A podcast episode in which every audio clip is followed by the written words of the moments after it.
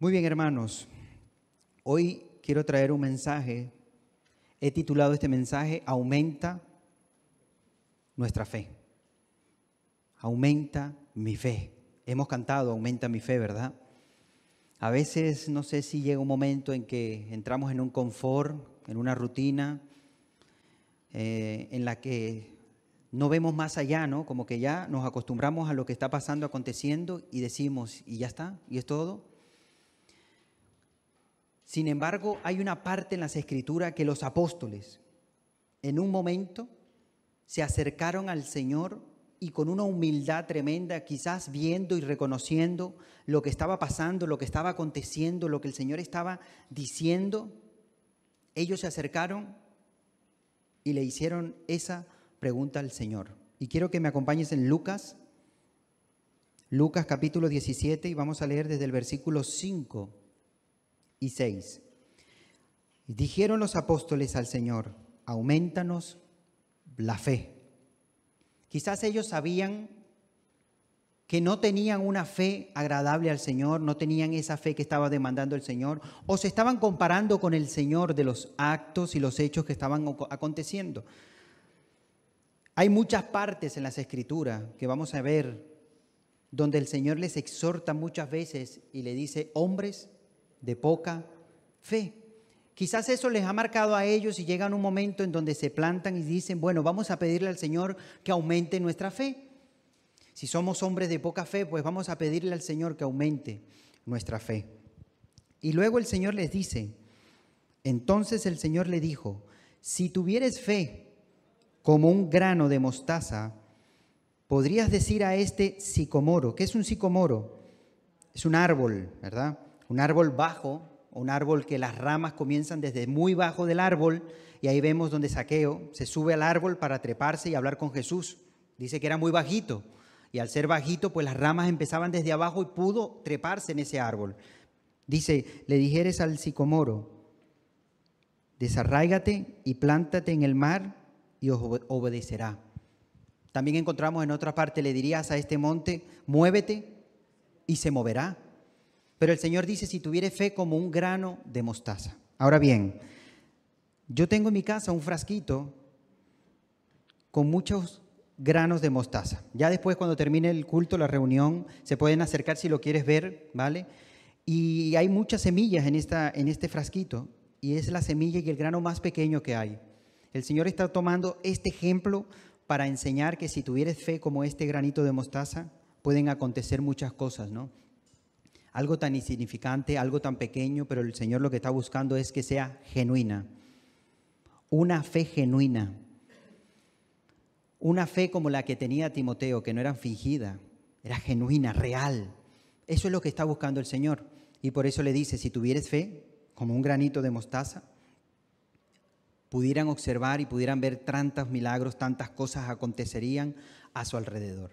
Ahora bien, la Biblia nos explica y nos dice realmente qué es la fe. Vamos a empezar por ahí. Hebreos 11, el capítulo entero habla sobre el, tema de la fe, donde incluso habla de diferentes personajes que están ahí escritos por la gran fe que tuvieron. Les animo a que por favor puedan leer Hebreos capítulo 11 entero. En esta ocasión solamente vamos a leer Hebreos capítulo, eh, capítulo 11, versículo 1, y luego saltaremos al versículo 6. Versículo 1 dice, pues es pues la fe la certeza de lo que. Certeza de lo que. Muy bien. ¿Estás esperando alguien, algo? ¿Sí? ¿Tienes la certeza de que el Señor responderá? ¿Sí? Eso es fe. Ya nos está diciendo que ahí tenemos fe. Cuando yo tengo esa certeza de lo que espero en el Señor, en el plan de Dios y en la voluntad de Dios. ¿Cuánto tiempo? Pues no lo sé. El Señor no nos dice el tiempo, ¿verdad? Encomienda al Señor tu camino, confía en Él y Él hará. ¿Cuándo? No lo dice. Pero Él dice que confiemos, que esperemos. Entonces, la fe es esa certeza que yo tengo. Esa certeza que yo tengo que el Señor va a obrar, que el Señor va a responder, que el Señor va a hacer algo. Aunque yo no lo pueda ver, yo tengo la certeza de que lo va a hacer. Pero el tiempo es el tiempo que determine Él nuestro Señor. Esa es la certeza. Pero nosotros damos pasos de fe. creyendo. Porque la fe sin obra es muerta. Entonces tenemos que hacer la obra, ¿verdad? Tenemos que dar el paso, por así decirlo, de fe. Por ejemplo, cuando nosotros vamos a un centro comercial y los cristales están cerrados, ustedes se detienen y no, y no caminan hasta que el cristal se abra. No. El cristal se abre si usted camina y entre más cerca esté, se activa y se, y se abre la puerta, ¿verdad? Ustedes no ven en el centro comercial que la gente camina aunque la puerta esté cerrada. Ellos saben que la puerta se va a abrir. Un día de esto, cuando se dañe el mecanismo, verá lo que va a pasar. Pero la gente no se detiene, la gente camina, porque tiene una confianza de que la puerta se va a abrir. Y efectivamente la puerta, pues cuando llegas a un momento, una distancia, la puerta se abre y tú sigues caminando. Algo así les estoy explicando en este momento, usando este ejemplo, que debe ser nuestra vida espiritual. Nosotros tenemos que tener la certeza de que el Señor está con nosotros, del que el Señor va a obrar, del que el Señor va a responder, pero el tiempo es de Él. Y no por ello me voy a desanimar, no por ello me voy a, enfadar con Dios, no por ello voy a dejar de seguir al Señor, porque no ha llegado en el tiempo que yo le pedía, sino que yo tengo que tener la certeza de que el tiempo es perfecto. El tiempo de Dios es perfecto, ¿lo crees? Y entonces vamos a esperar. Vamos a esperar en el tiempo del Señor. Dice la palabra que los que esperan en el Señor recibirán nuevas fuerzas. ¿Por qué? Porque en esa espera quizás no vamos a desanimar, no vamos a cansar. Quizás en esa espera vamos a decir, Señor, ya no puedo más. Pero el Señor nos ha dado una promesa en su palabra, que si esperamos en Él, recibiremos nuevas fuerzas. Gloria a Dios. Dios tiene el control de todo, hermanos, que Él ya se anticipa y Él sabe que nosotros nos vamos a desanimar, que no vamos a tener mucha fuerza quizás esperando esa promesa. Y ya el Señor se ha adelantado y nos ha dicho, llegará un momento en tu vida que por esperar a mi respuesta te vas a debilitar. Pero yo te digo que en esa espera yo te voy a fortalecer. Yo te voy a fortalecer. Y nos agarramos a esa palabra de Dios, confiamos en el Señor y tenemos la certeza de lo que se espera. Porque yo tengo fe. ¿Tienes fe? Muy bien. Dice, la convicción de lo que no se ve. ¿Cuántas veces te han dicho, no ores más porque yo creo que este hombre ya no tiene solución? no ores más. ¿Tú no ves cómo está este hombre? Está metido en las drogas, está metido en el alcohol, está metido en los vicios, en el azar. Tú no ves que ya no hay solución. Esta mujer ya, ya no tiene remedio. Tus hijos, no sigas orando por ellos. Mira las amistades en las que anda. Ya ha dejado las clases, los estudios, las universidades. ¿Para qué sigues orando? Pero ¿sabes algo? Una persona que ora por alguien, está orando porque ya lo está viendo restaurado, ya lo está viendo tocado por el poder de Dios. Y no nos dejamos llevar por lo que vemos, sino por lo que el Señor puede hacer en la vida de esa persona. Y esa es la fe que nos lleva a un nivel mayor de lo que nosotros humanamente podemos ver. Por eso el Señor dice en su palabra, no pongáis la mirada en las cosas naturales, en las cosas de este mundo, en lo que puede percibir el ojo humano, sino levantad vuestra mirada y poner la mirada en las cosas de arriba y cuando ponemos nuestra mirada en las cosas de arriba nos sorprendemos de las bendiciones y las promesas y las grandes cosas que el Señor tiene preparado para nosotros. Pero esa es la fe, una convicción, una convicción genuina de que aunque yo no lo vea, el Señor va a obrar. De que aunque mis ojos estén viendo otra cosa, la palabra de Dios me hace confiar otra cosa. Y eso es lo que nos está demostrando lo que es una fe. Y yo creo que más claro que eso es imposible. Creo que la palabra nos está enseñando verdaderamente la definición de lo que es una fe en el Señor. Ahora bien, nosotros encontramos en la Biblia un ejemplo donde el Señor usó dos personas, dos personas para demostrar la fe de estas personas. Y es curioso, los dos ejemplos que el Señor nos demuestra a través de las Escrituras no son judíos, son gentiles. Y sin embargo estos gentiles dieron una lección de fe a muchos fariseos, escribas, incluso a sus mismos discípulos, de lo que era verdaderamente tener fe en el Señor. Uno de ellos, creo que ustedes conocen estas dos historias, uno de ellos es el centurión. Se encuentra en Mateo capítulo 8 en adelante. ¿vale? Para que los que están apuntando lo puedan leer tranquilamente en su casa. Dice que el centurión se acerca a Jesús. Centurión es un hombre que tiene un cargo sobre un ejército de soldados, una, una responsabilidad de dirigirlos, de guiarlos. Se acerca a Jesús y le dice que si puede orar si puede ir y sanar a su siervo que está muy mal, que está a punto de morir. Jesús lo oye, se detiene y presta atención a este hombre, ciudadano romano, no es judío. Y cuando se detiene, le dice, muy bien, vamos a tu casa, que voy a orar por él. Sin embargo, este hombre lo detiene y le dice, no, no quiero que entres a mi casa, no soy digno de que tú entres a mi hogar, no entres a mi casa. Y después le dice algo tremendo. Dice, ¿sabes algo? Yo soy hombre de autoridad. Yo sé que si yo le digo a mi siervo, ve, él va. Y si le digo a mi siervo, ven, él viene. Él obedece, se sujeta a la autoridad. Y yo sé que tú eres un hombre de autoridad. Y si tú dices que mi siervo sea sanado, él va a ser sanado. Fíjense ustedes la autoridad, cómo la, la refleja él en lo espiritual. Él está viendo que en lo físico él tiene una autoridad, pero él reconoce que el Señor Jesús también tiene autoridad en lo espiritual, que a él no lo limita el tiempo ni la distancia, que aunque esté lejos de su casa, el Señor tiene una autoridad para que su siervo, a donde quiera que esté, sea sanado. Y el Señor se sorprende. Jesús se sorprende al ver este hombre que está diciendo este y dice, ni aún en Israel he hallado tanta fe en toda Israel no he hallado tanta fe como este centurión.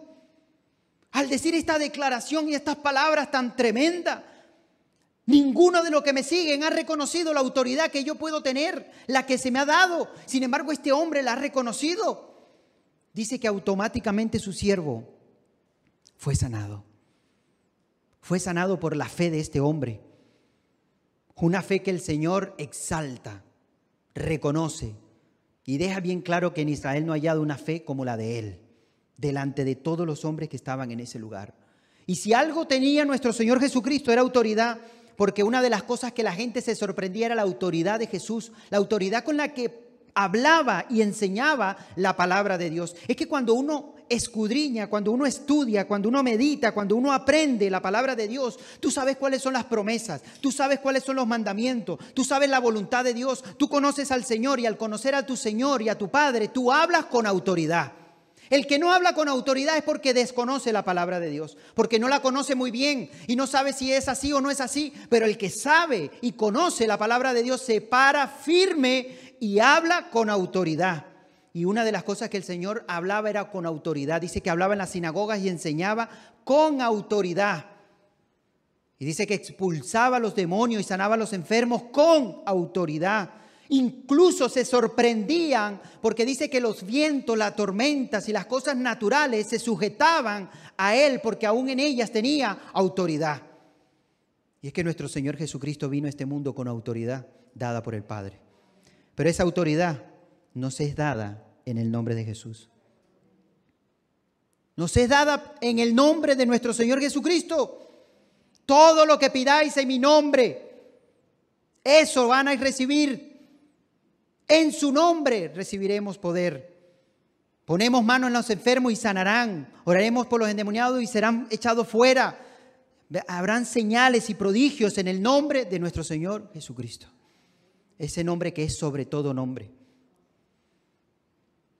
Pero después vemos otro personaje, no solamente este centurión, hay otro personaje en el cual el Señor también nos da un ejemplo tremendo. Y esto es una mujer, una mujer que se acerca a Jesús dando voces y gritando, Hijo de David, ten misericordia de mí, Hijo de David, ten misericordia de mí. Y los discípulos le decían, Señor, dile a esta mujer que pare ya, dile que se vaya, que viene persiguiéndonos y gritando desde muy lejos, hablando detrás nuestro. Una mujer cananea, no era judía. Y el Señor le dice, mira mujer, ¿sabes algo? Yo he venido para rescatar, para salvar, para buscar las ovejas de Israel. Como queriéndole decir, yo no tengo que buscar extranjeros, gentiles o fuera del, pueblo de Israel. Y él ya le dice, Señor, ten misericordia de mi hija. Ten misericordia de mi hija. Y el Señor en ese momento le vuelve a decir una palabra tremenda, tremenda. Le dice, ¿sabes algo? No me es lícito no es bueno que yo dé el pan, el pan de los hijos a los perrillos. Esto es fuerte, ¿eh? Le está diciendo esta mujer perro en poca palabra. Pero es que para ellos, para, los judíos, los gentiles, eso era perros para ellos. Y el Señor le está diciendo, no me, no me es lícito hacer eso, no es bueno que yo dé los panes de los hijos a los perrillos. Pero es que esta mujer en su humildad reconoce su situación y no hace otra cosa que decir una palabra tremenda que impactó y tocó el corazón de Jesús en ese momento. Y le dice, aún de las migajas que caen de la mesa se alimentan los perrillos. Jesús cuando escuchó esto se sorprendió.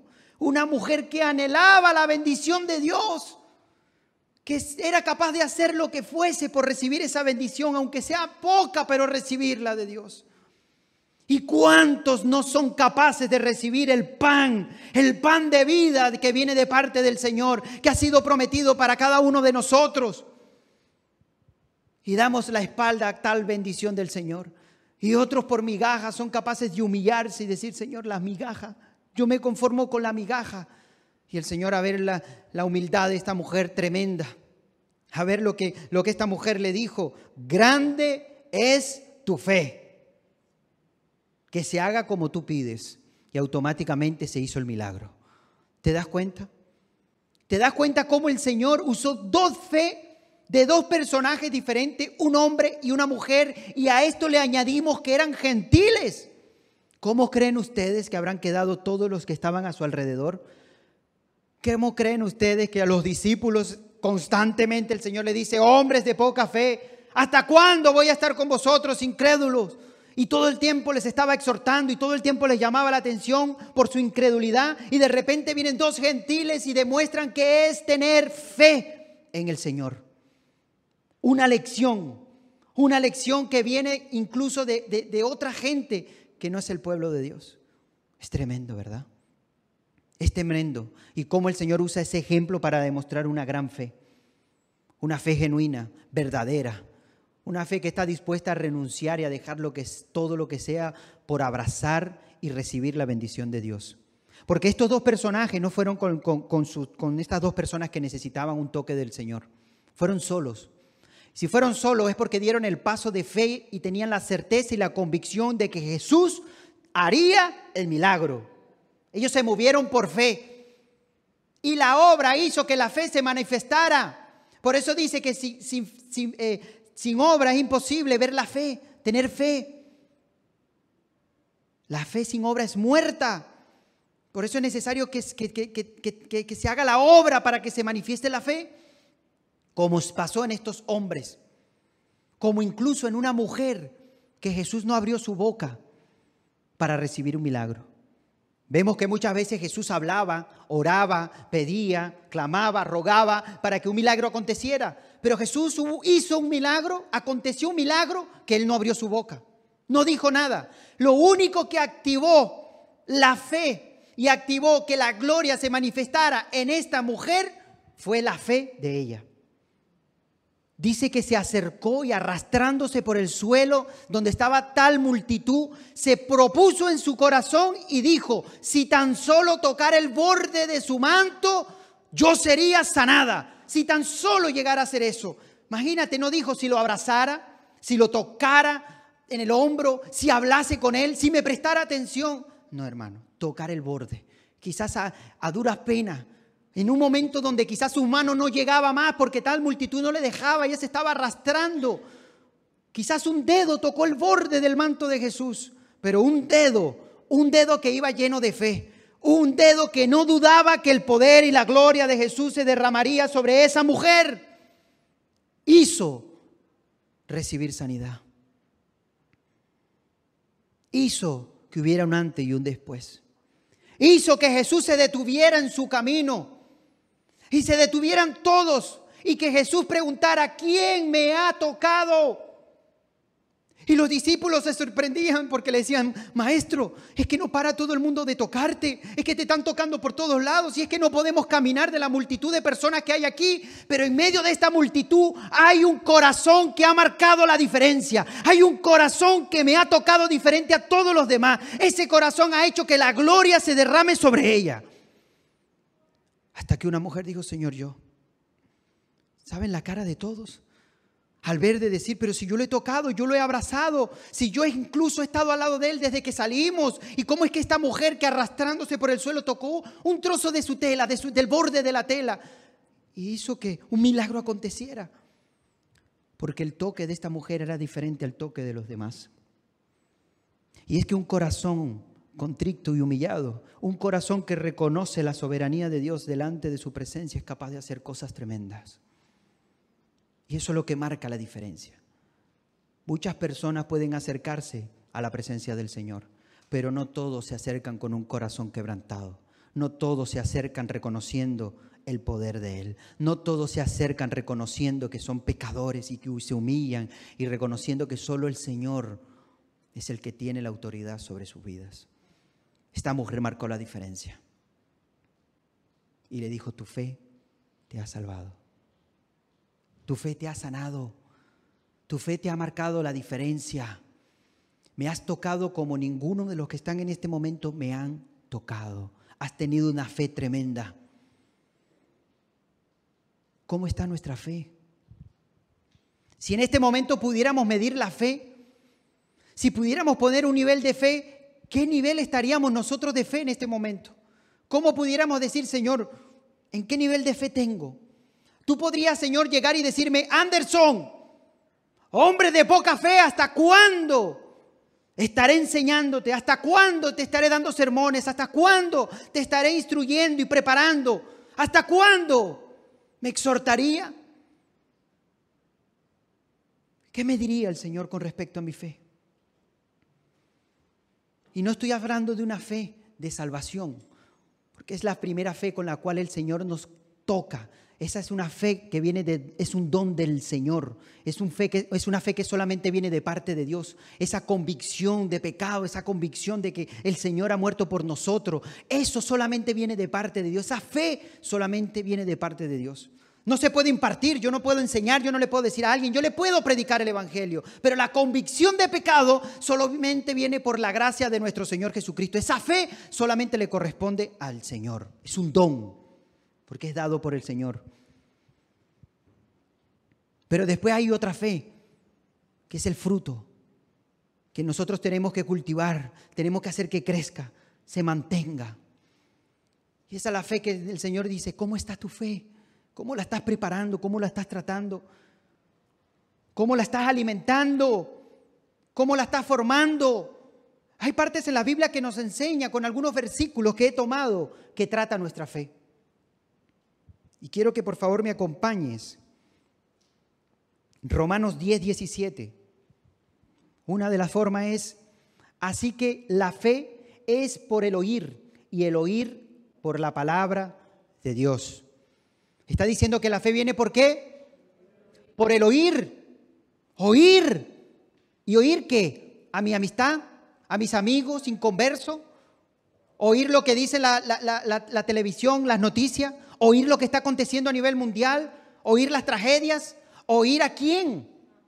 La palabra. La palabra de Dios. No la palabra del hombre. No lo que pueda decir una persona que no tenga temor de Dios. No, no.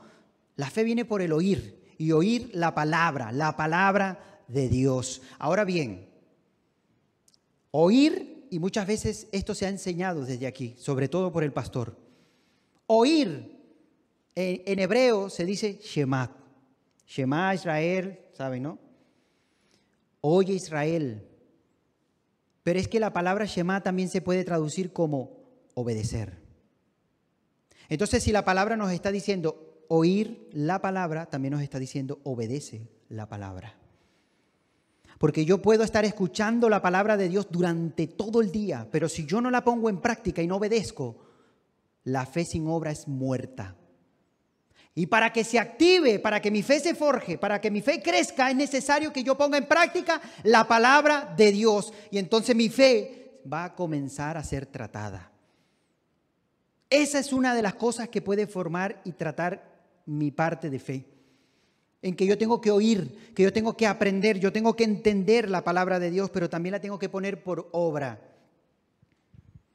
Y muchas veces encontramos que el Señor nos enseña que debemos estar escudriñando, estudiando, y no se apartará este libro de la ley, sino que meditarás en ella de día y de noche, y todo lo que hagas conforme a la ley será bueno y todo te saldrá bien. Son una de las palabras que le dice el Señor a Josué cuando va a comenzar su ministerio o su llamado de responsabilidad con el pueblo de Dios. ¿Qué es el consejo que le da? Que no se aparte la palabra de él. Y el Señor nos está pidiendo que nosotros escuchemos, aprendamos la palabra, pero la pongamos en práctica. Pero no solamente que nos quedemos en escuchar la palabra en los sermones, en lo que yo puedo escuchar, porque hay gente que no escudriña, no abre la Biblia, no abre la palabra de Dios. Solamente están en YouTube, en Internet, y venga a oír sermón, y venga a ver estudio, y venga a ver esto, y venga a ver lo otro, pero no son capaces de estudiar por sí mismo. No son capaces de abrir un versículo y decir qué significa esta, palabra, qué significa este texto, poner un diccionario, poner aquí un texto, una concordancia bíblica, un diccionario bíblico y comenzar a estudiar y prepararse por sí solo. No saben hacer eso. Y el Señor está demandando de su pueblo que aprendan a estudiar por sí mismo. ¿Ustedes se imaginan que en algún momento de su vida, por X circunstancia, el Señor tenga que llevarte a un lugar donde no haya eh, redes sociales, donde no hay internet? ¿Qué haces si te has acostumbrado a buscar de Dios siempre a través de las redes sociales? A ver qué me dice el pan de día, de hoy, el pan diario, a ver qué me dice eh, la palabra hoy, a ver qué tengo preparado y venga, todo redes sociales. ¿Y si se van? Si no hay más redes sociales, ¿eres capaz de prepararte, eres capaz de estudiar, eres capaz de recibir y alimentarte espiritualmente individual por ti mismo? ¿O no sabes cómo hacerlo? Pues es tiempo de que cada uno de nosotros aprendamos a estudiar sin tener que acercarnos a las redes sociales. Porque no sabemos el día de mañana dónde podamos estar, que a lo mejor no tenemos las redes sociales y vamos, que, vamos a tener que escudriñar por nosotros mismos, aprender por nosotros mismos. Así que una de las cosas que nos enseña la palabra es la fe es por el oír y el oír la palabra de Dios, pero también obedecer la palabra de Dios. Muy bien, otra se encuentra en Santiago y es a través de las pruebas. Esto no, esto no, pruebas no, Señor, yo no quiero pruebas, porque es que la prueba es lo que va a fortalecer tu fe. Santiago 1, del 2 al 7. Bueno, hermanos míos, tened por sumo gozo cuando os halléis en diversas pruebas. ¿Estás en prueba? ¿Cómo sabemos si en medio de la prueba yo estoy pasando la prueba como Dios quiere? ¿Cómo sé yo? Porque tengo gozo. Eso es el reflejo de que estás pasando la prueba como Dios quiere que en medio de la prueba hay gozo en tu corazón. Hermanos míos, tened por sumo gozo cuando hayáis diversas pruebas, sabiendo que la prueba de qué, qué es lo que prueba, qué es la circunstancia, lo que estamos viviendo, qué es lo que está probando. La fe produce paciencia. Cuando somos probada la fe por medio de las pruebas, hay algo que se está produciendo en nuestras vidas y es tener paciencia. ¿Cuántos quieren tener paciencia? Tres, cuatro. Bueno, muy bien, gloria a Dios. Ya sabes que para tener paciencia hay que pasar por pruebas. Para los que levantaron la mano, los otros no quieren ser probados. Bueno, los que quieren ser probados, los que quieren tener paciencia van a tener que ser probados. Seguimos. Mas tenga la paciencia su obra completa, para que seáis perfectos y cabales, sin que os falte cosa alguna. Y si alguno de vosotros tiene falta de sabiduría, pídala a Dios, el cual da a todos abundantemente y sin reproche, y le será dada. Ya hemos dicho, ¿verdad? Que por qué dice pedid sabiduría. Si está hablando de pruebas, porque en medio de una prueba, una de las cosas que debemos pedir al Señor es sabiduría para saber tomar decisiones. Uno de los errores más grandes que puede cometer el creyente es tomar malas decisiones en medio de una prueba porque se deja llevar por la ira, por el enojo, por el enfado, por la tristeza, por lo que le pueda acontecer la prueba en su sentimiento y sea el error más grande. Y por eso el Señor dice, pide sabiduría. Y, y después nos dice, seguimos, no me quiten el texto, por favor, pero pida con fe, no dudando nada, porque el que duda es semejante a la onda del mar, que es arrastrada por el viento y echada de una parte a otra. Si va a pedir, ¿qué debemos pedir? Con fe, no dudando, sino teniendo la fe de que Dios va a responder, de que el Señor me va a dar. Si el Señor ya me está diciendo que debo pedir, ¿por qué no pedimos, hermano? Si a mí me dice alguien, mira, acércate a la esquina y pide un helado que está muy bueno, y a mí me gusta el helado, yo voy porque yo quiero un helado y lo pido porque lo están dando. Y si el Señor me dice, pide sabiduría, Anderson, que cuando la pida se te va a dar, y déjame decirte algo, sin reproche, abundantemente. Gloria a Dios. ¿Cuánto quieren la sabiduría de Dios? Pídela, hermano, pídela. Es una sabiduría que sobrepasa todo entendimiento. Es una sabiduría que avergüenza la sabiduría del hombre. Esa que dice el Señor que lo más vil y menospreciado de este mundo escogió para avergonzar a los sabios. ¿Por qué? Porque pondrá sabiduría de lo alto, sabiduría de Dios. Pero el Señor dice, pida. Y pedimos tantas cosas. Y venga a pedir y no pedimos conforme a la voluntad de Dios. Cuando hay cosas establecidas que ya el Señor dice, esto es lo que tú tienes que pedir. Ya sabemos, sabiduría, pues vamos a pedir sabiduría. Pero no dudando. No piense pues quien tal haga que recibirá cosa alguna del Señor. Si dudas, no vas a recibir del Señor. No puedes dudar. Si la palabra nos dice que nos la va a dar, ¿por qué voy a tener yo duda? ¿De qué voy a dudar si el Señor me ha dicho que me lo va a dar? Pues yo voy a pedir sabiduría y voy a creer en el Señor. No voy a dudar. Mire, hermanos, hubo un acontecimiento en la Biblia que solo un hombre fue el único que logró experimentar esa, ese acontecimiento. Y ese fue Pedro. Dice que venía el Señor en medio de una tormenta que estaba aconteciendo, estaban con un temor y asustados en la barca porque pensaban que se iban a hundir y eran pescadores. Ustedes imagínense la tormenta que era esa que estaba pasando, para que un pescador se asuste en el mar, que lleva toda su vida en el mar. Pero hubo una tormenta tan fuerte que se asustaron y vieron al Señor Jesús que iba caminando sobre las aguas. Y en ese momento ven y le reconocen porque el Señor dice, soy yo, cobrad ánimo, no se asusten. Y dice que cuando lo ve Pedro le dice, Señor, si eres tú, llámame, dime que yo vaya. Y Pedro comienza a caminar por las aguas. Algo tremendo, algo que él ni siquiera se imaginaba que iba a pasar. Pero es que puso su mirada en el Señor. Y cuando uno pone la mirada en el Señor, cosas tremendas acontecen en nuestras vidas. Pero pasó algo que quitó la mirada del Señor y puso la mirada en la tormenta. Puso la mirada en lo que estaba aconteciendo naturalmente. ¿Y sabes qué empezó a tener? La fe se le fue y se comenzó a hundir. Y le dijo, Señor, sálvame. Déjenme decirle que es la oración más corta en la Biblia. Señor, sálvame. Esa es la oración más corta. Y la oración más larga que aparece en la Biblia es Juan capítulo 17, hecha por Jesús. En ese momento Jesús sale y le toma del brazo, lo levanta y le dice, hombre de poca fe, ¿por qué dudaste? Y aquí podemos ver una enseñanza preciosa, que una de las cosas que trae duda a nuestro corazón es cuando ponemos la mirada en las cosas naturales. Señor, ¿tú serás capaz? Señor, yo veo esto muy fuerte. Señor, yo veo que esto no tiene solución. Estás poniendo tu mirada en las cosas naturales.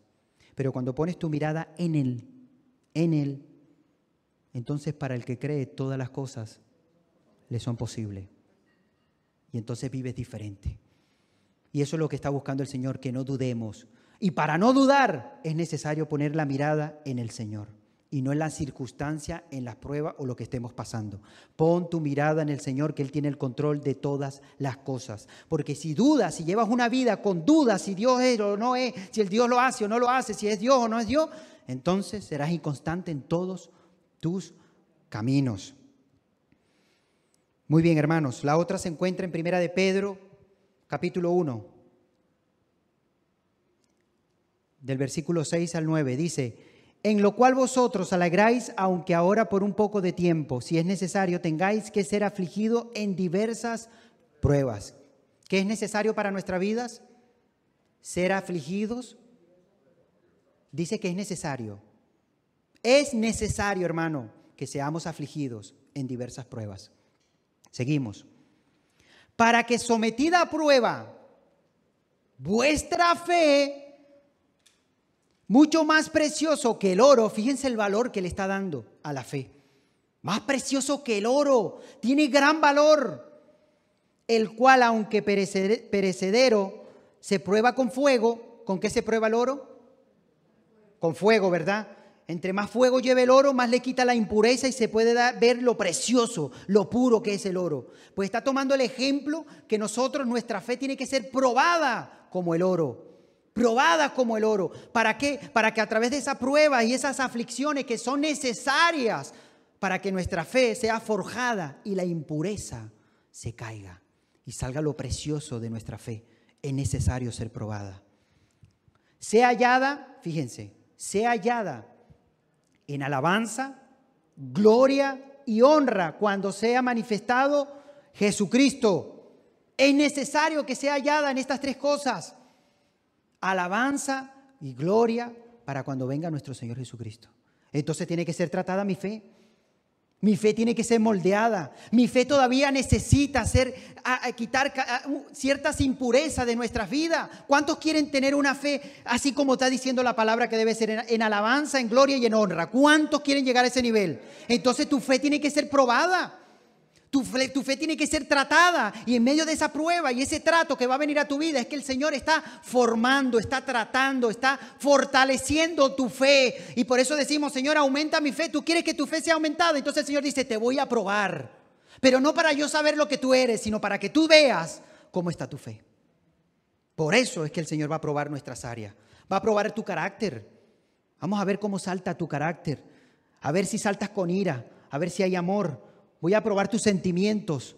Voy a, voy a probar a ver cómo estás de, honrado. Voy a probar ciertas áreas de tu vida que voy a permitir que acontezcan porque yo quiero saber para que tú veas cómo estás. Y Él va a permitir circunstancias porque Él quiere demostrarnos cómo está nuestra fe. Y a veces en nuestra vida vamos a decir, Señor, te he fallado. Mi fe no ha dado la talla. Mi fe no ha llegado a lo que debería llegar.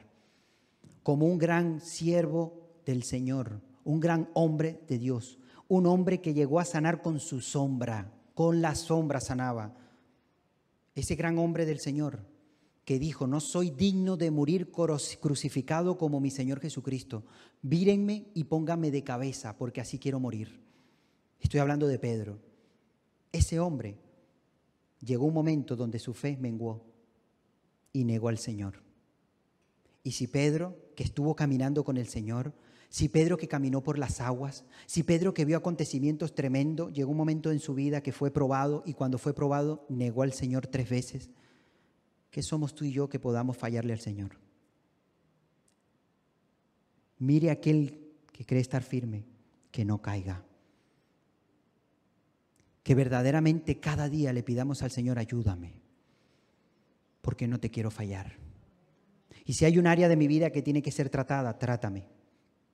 Pero yo quiero que mi fe sea hallada en alabanza, en gloria y en honra cuando tú vengas.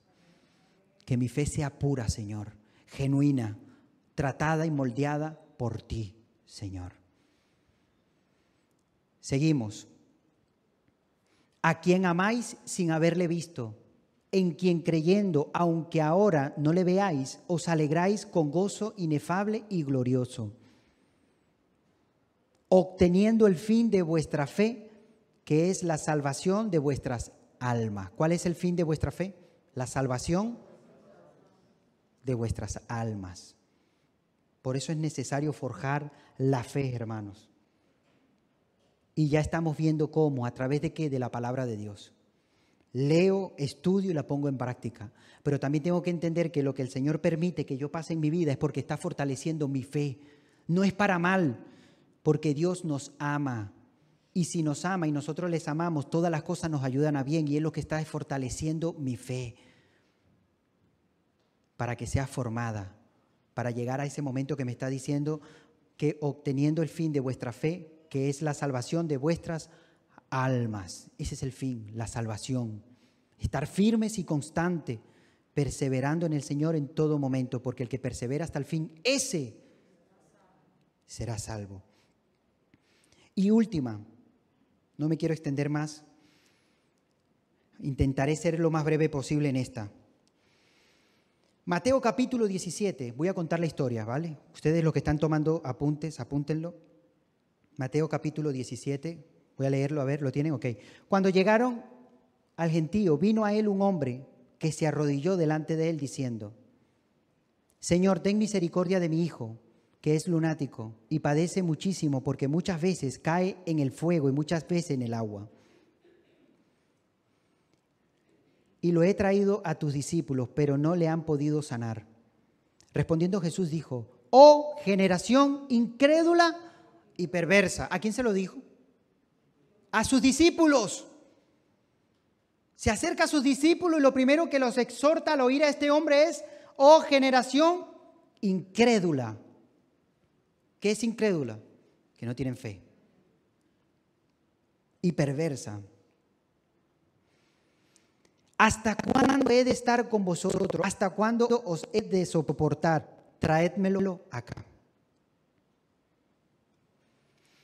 Y reprendiendo Jesús al demonio, al cual salió del muchacho, y éste quedó sano desde aquella hora, viendo entonces los discípulos a Jesús aparte, dijeron, ¿por qué nosotros no pudimos echarle fuera? Jesús le dijo, por vuestra poca, por vuestra poca, muy bien. Porque de cierto os digo que si tuvieres fe, otra vez, como un grano de mostaza diríais a este monte, pásate de aquí allá y se pasará. Y nada os será, nada os será. Versículo 21. Pero este género no sale sino con oración y ayuno. Ok, vamos a hacer un alto aquí y vamos a explicar algo. Porque esta palabra muchas veces se ha malinterpretado. Muchas veces se dice que cuando está diciendo Jesús aquí que este género solo sale con oración y ayuno, muchos dicen que está hablando del espíritu inmundo que tenía este muchacho. Y no es así. Jesús está hablando de la incredulidad, de que la fe viene por orar y ayunar, no por el demonio, que hay que orar y hay que ayunar para echarlo fuera. Si no, ustedes imagínense. Cuando vea un demonio, entonces dice, espera un momento, mañana me pongo en oración y ayuno y vengo y lo echo fuera. No, hermanos. El poder no viene en la oración y el ayuno, el poder viene en el nombre de nuestro Señor Jesucristo. Ahí es donde está el poder. Y el Señor lo que está exhortando a ellos es la fe y la incredulidad que está diciendo desde un principio. ¿Hasta cuándo voy a estar con vosotros? Y le dice, Señor, ¿por qué nosotros no pudimos? Porque sois incrédulos. Y este género solo sale en oración y ayuno. Oración y ayuno. Y ahora, ¿cómo os voy a dar un ejemplo a ustedes de por qué dice que la oración es lo que aumenta la fe. Bueno, os voy a dar un ejemplo. Y se encuentra en Lucas capítulo 18, versículo 1. Está hablando, dice, 18, versículo 1. Lucas, no sé si lo pasé, vamos al 1, ok. También le refirió Jesús una parábola sobre la necesidad de orar siempre y qué. Ok, el Señor va a enseñar una parábola. Y en medio de esta parábola el Señor les quiere enseñar a ellos la necesidad de orar siempre y no desmayar, que tienen que orar constantemente. Y esa oración es de la mujer eh, viuda que se acerca al juez injusto y dice que persiste, persiste hasta que este hombre dice, le haré justicia porque no aguantaré más a esta mujer. Y, da este ejemplo el Señor. Pero acaba el versículo de esta manera, versículo 8, diciendo, había en una ciudad, versículo 8, perdón, os digo que pronto les hará justicia pero cuando venga el Hijo del Hombre, ¿hallará fe en la tierra? ¿De qué está hablando el Señor? De la oración, de ser persistente en la oración, ¿sí o no? Está enseñando una parábola de lo importante de ser constante en la oración. Y después finaliza con este versículo, que es el versículo que debería zarandear a la iglesia, zarandear al pueblo de Dios. ¿Y qué dice? ¿Hallará fe en la tierra? ¿Cuándo? Cuando venga el Hijo del Hombre. ¿Y qué está hablando? ¿Hallará hombres y mujeres que estén orando? ¿Hallará hombres y mujeres fervientes de oración? ¿Hombres constantes y perseverando en la oración? ¿Los hallará la tierra cuando venga? ¿Por qué? Porque los que oran son los que tienen fe. Son los que creen que el Señor va a obrar, que el Señor les va a oír. Porque saben y confían que el Señor les oye. Y si les oye, conforme a su voluntad, Él va a obrar. Y entonces tienen fe en el Señor.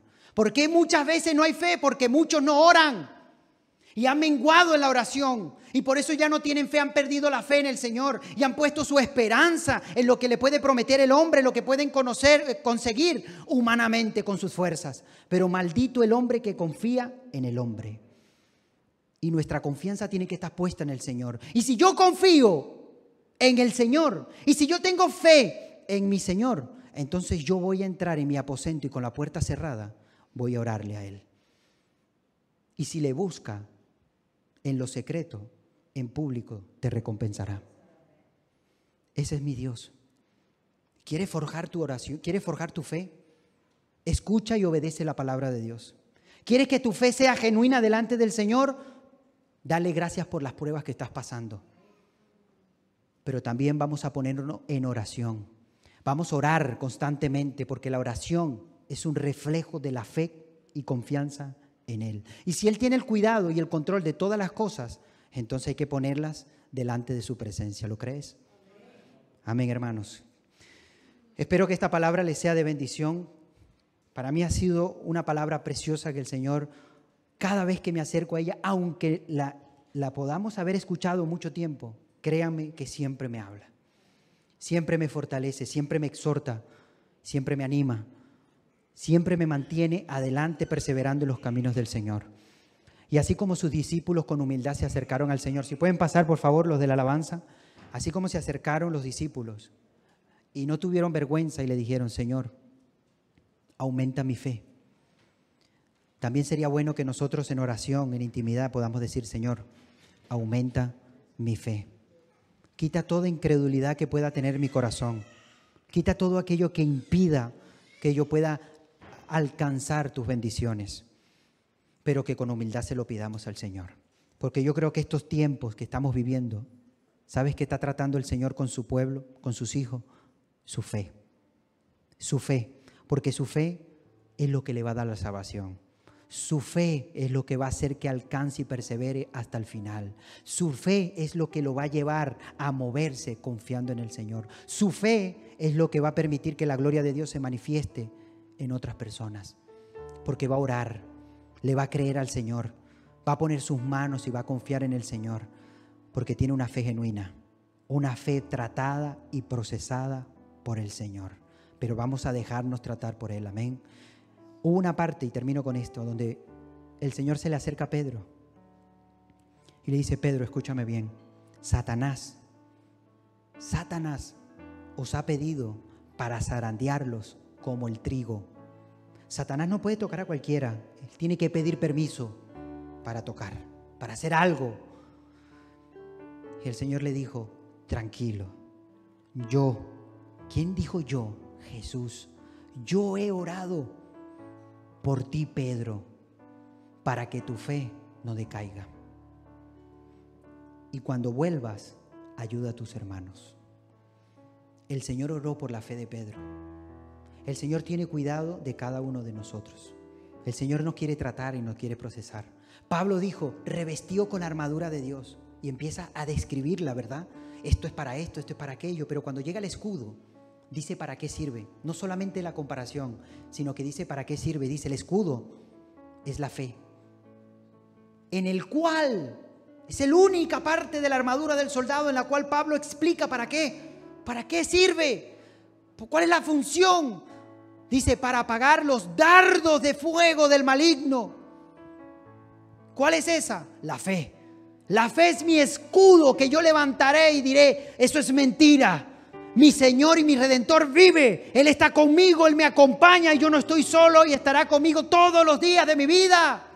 Y no voy a dudar no voy a menguar, no bajaré la guardia y en todo momento estaré orando, confiando y perseverando en el Señor, porque mi fe es el escudo que levantaré y viviré una vida en victoria, de gloria y de triunfo en el nombre de nuestro Señor Jesucristo.